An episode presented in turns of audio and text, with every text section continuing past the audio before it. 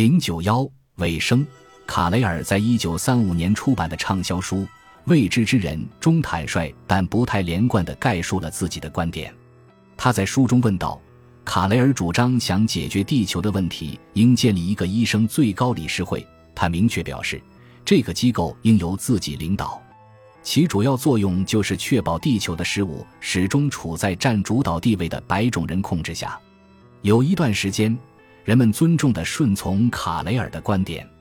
他在纽约医学会讲演时，本来只能容纳七百人的报告厅涌进了五千人。林德伯格对他尤为着迷，他思想的深度和广度似乎都没有止境。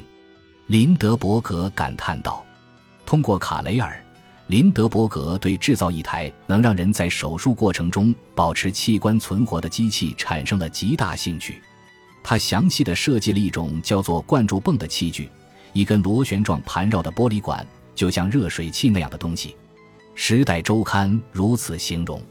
基本上，这是一种复杂的过滤器。林德伯格的参与为卡雷尔带来了极大的曝光度，这让他欣喜异常。他让记者们相信灌注泵代表了医学上的历史性突破。其中一期《时代周刊》的封面就是林德伯格和卡雷尔骄傲地展示着两人的设备。林德伯格的灌注泵无疑是一套精巧的装置，但公平地说，如果它是其他人发明的，绝不会吸引到什么关注度。实际上，这一设备没有什么用处，在手术中就更没有一席之地了。虽说灌注泵制造了若干台成品，但据信，到1940年已无一台仍在使用。在外面更广阔的世界，林德伯格所到之处仍频频遭人围观。一九二八年春天的一个星期天，他从柯蒂斯机场驾机起飞兜圈，结果来了大量的围观者。林德伯格马上要着陆的消息在人群里传开后，两千人蜂拥冲上跑道，用《时代周刊》的话来形容，那就是一阵疯狂的踩踏，造成了两名女性受伤。几个孩子跟父母失去联系，很多人被撞伤，衣服也被撕破了。林德伯格困在飞机里长达十五分钟，这就是他如今的生活。就连他和卡雷尔前往哥本哈根，在一场科学会议上展示灌注泵时，警察也不得不竖起路障隔开人群。重获隐私权成为一件不可能完成的任务。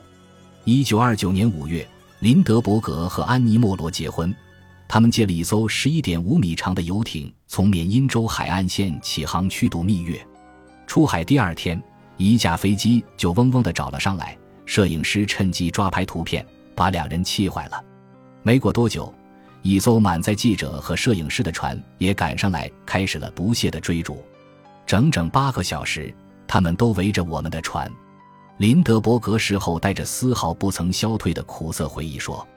林德伯格夫妇坚定不移地努力过尽量正常的生活。林德伯格接受了洲际航空运输公司的职位，并逐渐成为航空工业的顶尖人物。可就在这期间，他和安妮的生活却遭到了最具破坏力的打击。一九三二年年初，有人闯入他们在新泽西州霍普维尔的家，爬进二楼窗户，绑架了他们尚在襁褓中的孩子。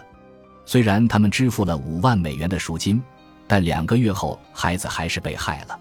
在百般担心和千般哀痛中，一场最怪诞的媒体马戏将林德伯格夫妇包围。低空飞行的飞机搭乘着围观者，每人一趟二点五美元，反反复复地掠过他们的房子，他们连门都无法出。两位摄影师设法钻进了太平间，拍下了死婴的照片。这些照片太过可怕，无法公开，他们就私下流通，花上五美元还可以购买。德国移民布鲁诺·豪普特曼在新泽西小镇弗莱明顿为此谋杀案接受审讯，庭审第一天引来了十万人旁听。一九三五年二月，豪普特曼被判有罪后送去行刑，为他行刑的是罗伯特·埃利奥特。到了这个时候，林德伯格和安妮受够了。他们搬到欧洲，首先是在英格兰的肯特郡，后来又搬到了布列塔尼北部海岸一座小岛上。亚历克西·卡雷尔和妻子的避暑屋就在邻近的一座岛屿上。林德伯格夫妇常常在欧洲旅行，深深地喜欢上了德国。一九三六年，林德伯格以纳粹党嘉宾身份出席了奥运会，自己感觉甚是享受。事后，他写信回国，对一位朋友说：“德国人有一种远远超过我们的尊严和价值感。”这样形容当时的纳粹德国，可算是非同凡响。一九三八年。林德伯格接受了纳粹政军领袖赫尔曼·戈林颁发的勋章，这件事让很多人都觉得受了冒犯。安妮苦涩地开脱说，授勋仪式是在美国驻柏林大使馆的一场晚宴上举行的。戈林当时是美国政府的客人，林德伯格并不知道自己要被授勋，也并不想在正式的活动中引发不当喧闹。事实的确如此。另外，哪怕德国和美国之间开战，林德伯格也从未退回过勋章，没有证据表明林德伯格支持纳粹德国的暴行。但同样的道理，如果一个人公开对世界说某一种人太多了，他跟施加暴行的人相距就并不太远。有一点千真万确，林德伯格和安妮无条件的崇拜希特勒。安妮形容希特勒是一个真心为自己的国家着想的远见卓识者。林德伯格认为希特勒无疑是个伟人，他承认纳粹经常陷入狂热，但他坚持公正地看希特勒的许多成就，没有一点狂热是做不到的。林德伯格夫妇认真考虑过移居德国，就在他们打算这么做的时候，德国爆发了臭名昭著的水晶之夜，全国各地的公民攻击犹太人的商店和财产。水晶之夜有一种几近喜庆的语感。就好像这夜里只是搞搞恶作剧，充满了欢乐。事实上，它是国家纵容下的恐怖行为。安德鲁纳·戈尔斯基在《希特勒的土地》里讲述过一件事：一个小男孩被人扔出了窗户，落在下面的大街上。受伤的男孩试着爬起来，人群却不断伸出脚踢他。一个路过的美国人搭救了他。水晶之夜惊呆了全世界。林德伯格夫妇当然也大感震惊，但方式很独特。安妮在日记里写道：“你只是觉得，当这些人做出如此愚蠢、野蛮、散漫的事情时，你仍然理解他们，可以跟他们共事。我大感震惊，非常不安。我们怎么能到那儿去生活呢？”这段话里有两点很叫人惊讶。首先，尽管林德伯格太太显然为这件事情感到困扰。但就德国对犹太人的整体态度，他却并未表达不适。其次，从他自己的话来看，水晶之夜并未让在德国生活变得不可容忍，只是变得很棘手。这是人们第一次开始怀疑林德伯格是不是真的适合以英雄身份代表美国了。更糟糕的情况即将出现。据说，柏林为林德伯格夫妇提供了一座从犹太人手里没收的房子。但两人最终决定回国。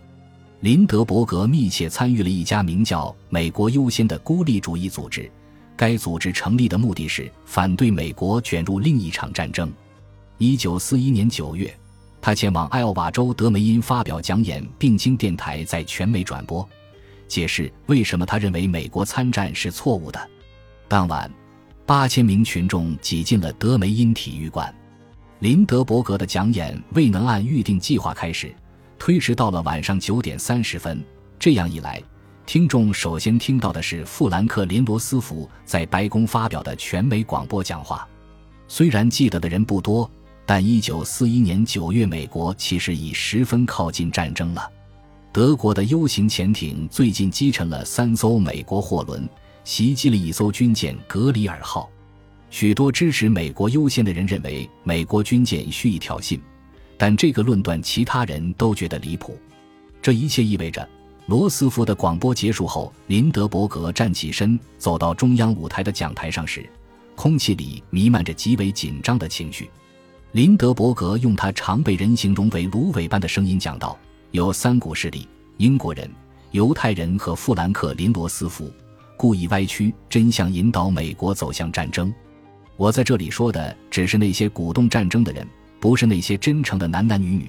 他们是受了误导，面对错误的信息感到困惑，又被宣传所吓，才跟随了战争煽动家的领导。他说：“林德伯格的言论激起了大致同等程度的嘘声和掌声。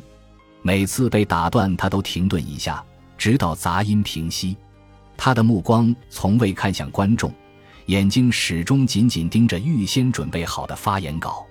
犹太人，他继续说，是一股尤其有害的势力，因为他们拥有并主导我们的电影、媒体、广播和政府。他承认犹太人为德国的种族迫害感到不安是有理由的，但仍然主张亲战争政策不光对我们有危险，对他们也有危险。他没有详细说明自己为什么这样认为。林德伯格说：“英国不足以赢得这场对德国的战争。”最后，他提出了一条卡雷尔式的古怪的理想主义建议：与其和德国开战，他说，美国不如和德国。英国携手构建一道神圣的西方人种长城，阻挡劣等血统的渗透。